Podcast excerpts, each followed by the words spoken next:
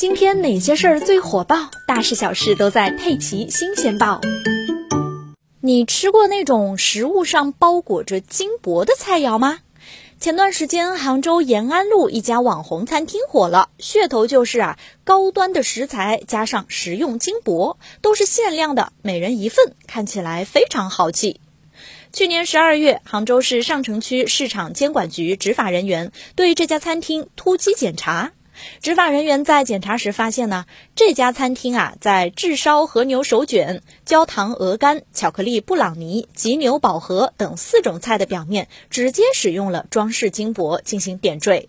在餐厅后厨，执法人员发现了八瓶装饰金箔，这些金箔是去年七月购买的，但是产品标签上并没有产品配料表、营养成分表、生产。产品生产标准、生产者、生产时间、生产许可证编号等等信息。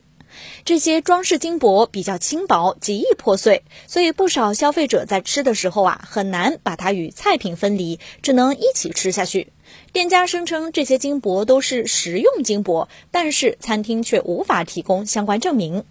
执法人员认为，这家餐厅添加的食用金箔是三无产品。根据我国食品安全国家标准目录，没有金箔或者金的信息，因此餐厅销售使用金箔装饰点缀菜品的行为，涉嫌违反了食品安全法第三十四条，构成生产经营用非食物原料生产的食品的违法行为，对餐厅经营者作出罚款十万元的行政处罚决定。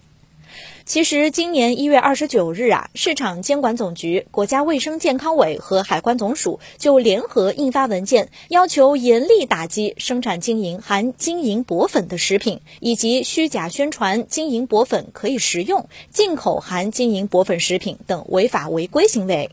市场监管部门有关人士表示，事实上啊，这种为食品添加金箔的行为，在这次三部门通知出台之前也是不允许的。